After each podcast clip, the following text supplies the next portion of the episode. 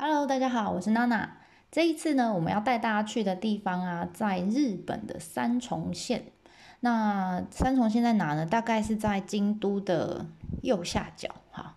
那这是一座跟天照大神，就是我们之前有提过，呃，在神话里面有讲到，他叫阿天，哈，跟他有关的神社叫做伊势神宫。那在日本啊，我们一般如果讲到神宫两个字，大家直觉就会想到是伊势神宫。那虽然就这个建筑的华丽程度来说，哈，这个绝对比不上我们前面讲到日光东照宫，绝对没有它喜花。但是就重要程度来说，在日本人心目中呢，这里是完全没有其他神社可以取代的，它是唯一的存在。所以啊，我们就来看看，诶，到底伊势神宫有什么不太一样的地方，或是有什么有趣的地方？那一开始当然要简单介绍一下伊势神宫了。因为他的主祭神是阿天嘛，阿天是天皇家的祖先呐，啊，所以呢，呃，非常重要啊。当然，一样，他在日本各地也会有分社，叫伊势神社这样。那这里当然就是他总公司叫伊势神宫。那伊势神宫呢，跟其他神社不一样，它不会有社格。什么叫社格呢？就是呃，他们神社其实是有区分等级的。有关闭大社啦，国闭中社啊，小社这种，但这里是完全没有，因为它是超脱于所有神社之上的唯一存在，好，就代表它地位非常的高。那早期当然就因为是天皇家的祖先嘛，所以早期当然是靠着天皇，靠着皇室的这个资源跟力量，帮它延续下来。但是呢，慢慢到了十二世纪末到十四世纪之间，我们叫镰仓时代这段期间呢，其实武士的力量开始抬头了，那皇室的力量相对就比较弱了。那所有的资源是掌握在武士的手上。那那个时候叫镰仓时代嘛，那他们的这个政治中心其实就在镰仓。镰仓在哪？在关东，就是我们今天看到东京的左下角。所以其实离这个京都离伊势神宫非常远呐，所以伊势神宫呢就曾经呢一度就很暗淡无光，然后没有什么钱，很穷，好，他的财产也慢慢越来越少这样。那所以呢，里面的这个神职人员就开始脑筋动得很快哈，所以呢，他想说啊，我们现在的这个呃主打的功能呢，不能再像以前一样，以前的这个。客人，客户是皇室，皇室家族，那他们求的是什么？天皇家当然就是求啊，这个国家风调雨顺啊，国运昌隆啊等等的。但现在不对啊，现在客户换成了武士才对，因为是武士当家，所以他们就开始跟武士讲，他说这样，你们呐出征打仗之前呐，可以来我们这里拜拜，然后呢，这个阿天就会帮你们提升这个武运，祈求胜利这样。那武士也就听了听了，就嗯，不不来拜几雷贺啊哈，那他们就带着，但拜拜就要嗯带一些东西来嘛哈，那带了一些东西来拜了，那对神功来说，他的物资就增加了。接下来，如果武士真的打了胜仗之后，他就会回来什么？还愿嘛哈，所以又会送更多的东西给一世神功，神功的人又可以再赚一笔哈，他们就靠着这样子的方式。慢慢慢慢的，就越来越多武士哈，不是只有带头的将军来哦，连武士们哈，地方的武士们也都开始慢慢来这里拜。那后来慢慢，除了武士之外，到了江户时期。嗯，他们更聪明了。他们派出 sales 哈，到各地去宣传哈，然后已经不光是武士，他们还跟一般的民众宣传，说哦，我们这里很棒啊，很灵啊，什么之类的，你们可以来这边祈愿呐。那这样子的 sales 呢，我们叫御师，御饭团的御，老师的师，这个我们等下会讲。然后呢，他们就开始到处去宣传。那慢慢慢慢呢，一般的民众呢，也因为哈当时的这个道路开发其实已经比较完整了，所以呢，他们就用这种就是我要去伊势神宫参拜，好这样子的名义。然后就趁机出来旅行，好，所以呃刚好打中他们的需求，所以伊势神宫呢在江户时代是非常多非常红的，非常多人去参拜，然后非常红的一个景点哈。那为什么会变成这样子呢？啊，那其实我们刚刚有讲到，就是靠的那个 sales 好玉石。那御石其实明呃原本呐，哈是神职人员，但是到江户时代的时候，他走出了这个神社，哈，他就不做内部，嗯，有点像不做内勤了，哈，他就被派到日本各地的这个大概有我看到的数据大概两千一千二还是两千人，反正很多人，他们派了好多的御师。有点像神父一样哈，就到每个地方去宣传一世神功。然后呢，他们很聪明哈，他们呢去的时候啊，就会带了一些小礼物好，或者是呃呃小小小的，比如说呃神社的小东西他说啊，你带着这个就会有点像玉手的东西哈，让你这个符你带在身上就会保佑你之类的这样。然后呢，他还会依照不同的民众的需求，譬如他们就会带像一般的女生啊，如果要化妆，他们就带白粉送给他们。然后呢，嗯，农民他要耕种嘛，好，所以他们就说啊，这个是我们一世神功出的农民力，好，送给你们这样。所以到处这样子分发之后呢，一般民众开始拿到这些东西，他们就觉得哦。好棒哦，哈啊，这什么地方？一世神功哦，好像不错哦，等等之类的。那所以呢，大家就开始想啊，那是不是有一天要去去参拜一下？哈，那这是一个宣传宣传品的这个发送。那接着呢，很多人就开始想要去了嘛。那他们呢，这些御师啊，就会在各个地方组织一种叫做一世奖的一个会。好，那因为那个时候虽然很多人都想去，但不是每个人都有足够的经济能力啦，或者是不是有些是老人嘛，他可能没有体力啦，没有办法自己去一世神宫参拜，所以这些人呢，他们就组织成一个会，哈，这个会我们就叫做讲讲义的讲，演讲的讲，这是一个团体就对了。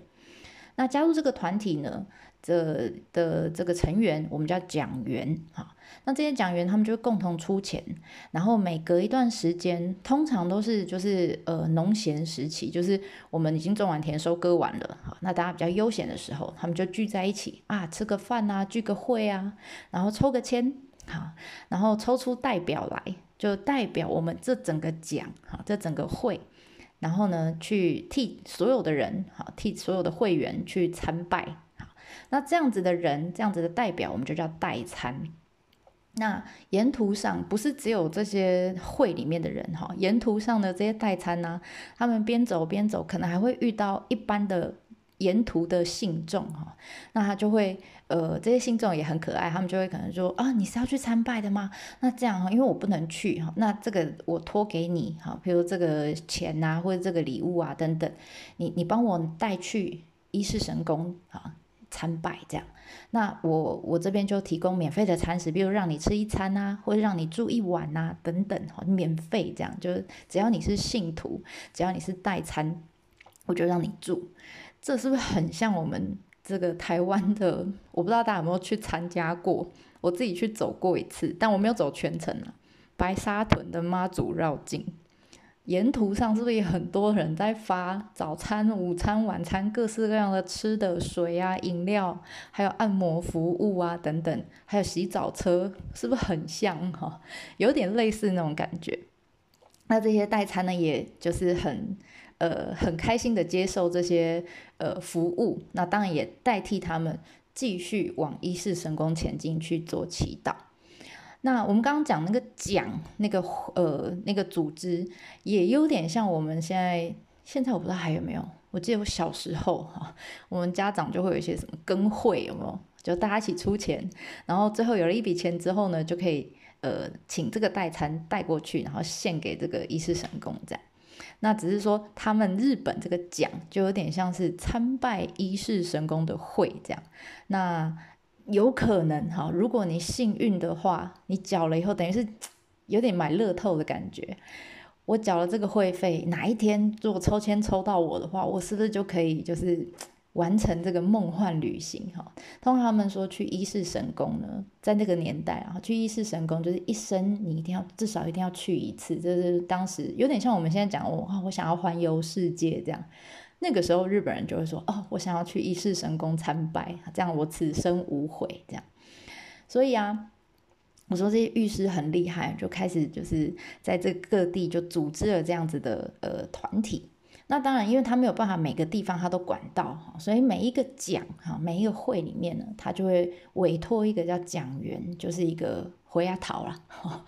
然后呢，这个负责营运。那等代表派出来之后呢，这些代表这些代餐就到了这个呃哦，浴室还会帮他们规划路线哦。你从你的地方，你住的地方要怎么样走哈，比较可以顺利的到一世神宫。他们等于是旅行社的功能啊，很厉害吧？然后呢，等这些代餐到一世神宫附近的时候，他就说：来来来来来，我家哈，我家给你们住，直接就是开民宿这样。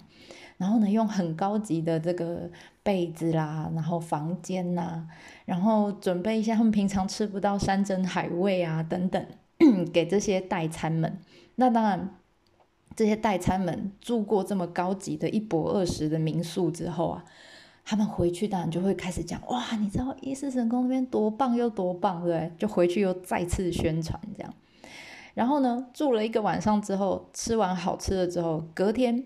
这些御师又出现了，他不是只给他们住而已。隔天他直接就带着小旗子变成导游，他说：“来来来，我再带你们去。”好，因为这个伊势神宫其实范围非常的大啊，它有分外宫、有内宫，大大小小，总共一百二十五个大大小小的这个社殿在里面，所以他就会带着这些代餐们，沿途从外公开始。参拜，然后一路到内宫，教他们怎么拜，然后附近顺便还介绍说附近有什么好吃的，还有什么伴手礼，你可以带回去给这些讲员们，这样非常厉害。你看他身兼了旅行社，身兼了 sales，身兼了民宿，还有身兼了导游的功能，超厉害，好，是不是很强大？那这些代餐们呢，结束这些行程之后啊，当然就是带着这些伴手礼啦、祈福的东西啦，比如说玉手啦等等，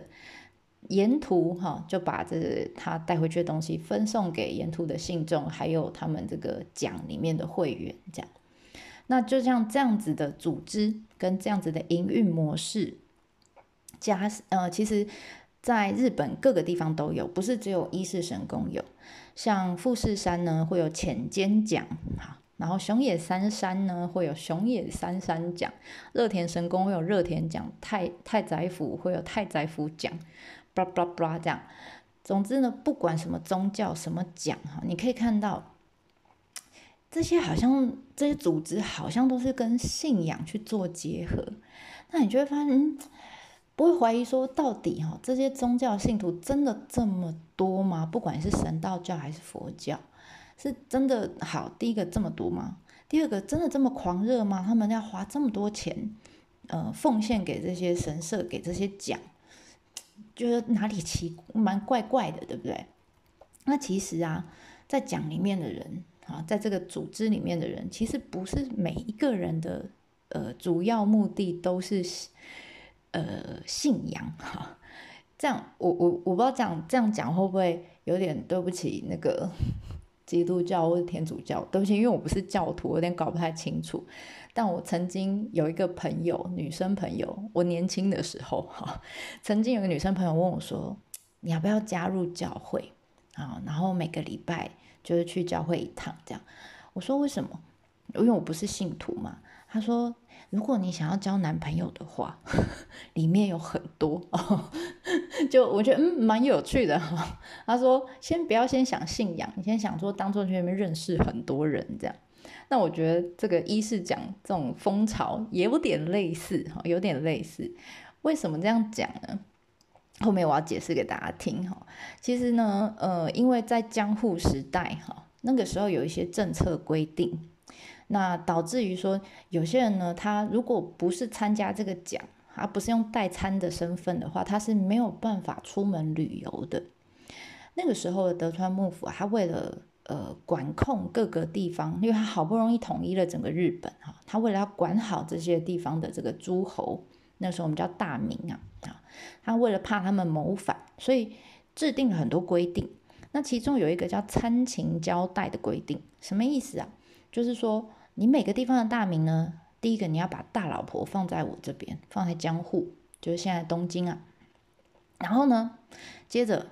每一个大名依照你住的地方的远近不同，哈，就规定你每隔几年呢，你就要来江户给我将军看一看，看你是变胖变瘦啊，变扁变变圆啊，这样子。呃，距离江户越远的，啊，你时间就会拉的比较长；那越近的，可能就每两年就会有一一年的时间你要住在江户。所以啊，这些江呃这些这个诸侯哈，这些大名们呢，他们假设啦，假设我住九州好了，好，我要从九州到江户去，是不是很长的路途？那个时候是没有飞机的，那时候一定是骑马走路，对不对？坐轿子，好。那这些大名们，他们要去江户的这个途中，给将军看的这个途中啊，当然他不会空手去啊，他一定要带礼物去送给将军嘛，对不对？好，然后呢，沿途呢会有很多的民众观看呐，所以啊，他就会带上很多自己的这个人，哈，比如说厨师啦，各式各样的，还有就是把它搞得像游行，就算他没有干嘛哈，但是就是找了很多人来把它搞得很像游行一般。那来告诉这些民众，沿途的让民沿途的民众看看，说哇，你看我九州来的大名，我多有钱又多厉害啊！那当然了，有些大名不是真的有钱哈，他只是怎么样打肿脸充胖子，哈，他可能会找临时演员来演他的属下，哈，走在游行队伍里面这样。但不管你是真有钱还是假有钱。这些大名们呢，每一次只要上上东，呃，要到京江户一次啊，来回一次他都要花很多的钱，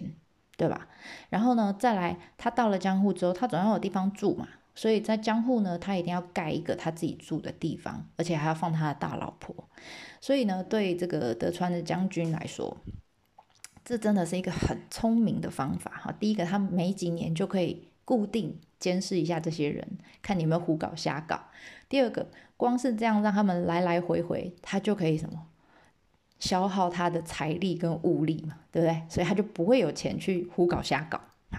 那在这样子的制度下，其实有一个衍生出来的这个嗯效益哈，因为很多这些大名们啊，他们要来来回回江户跟自己住的地方。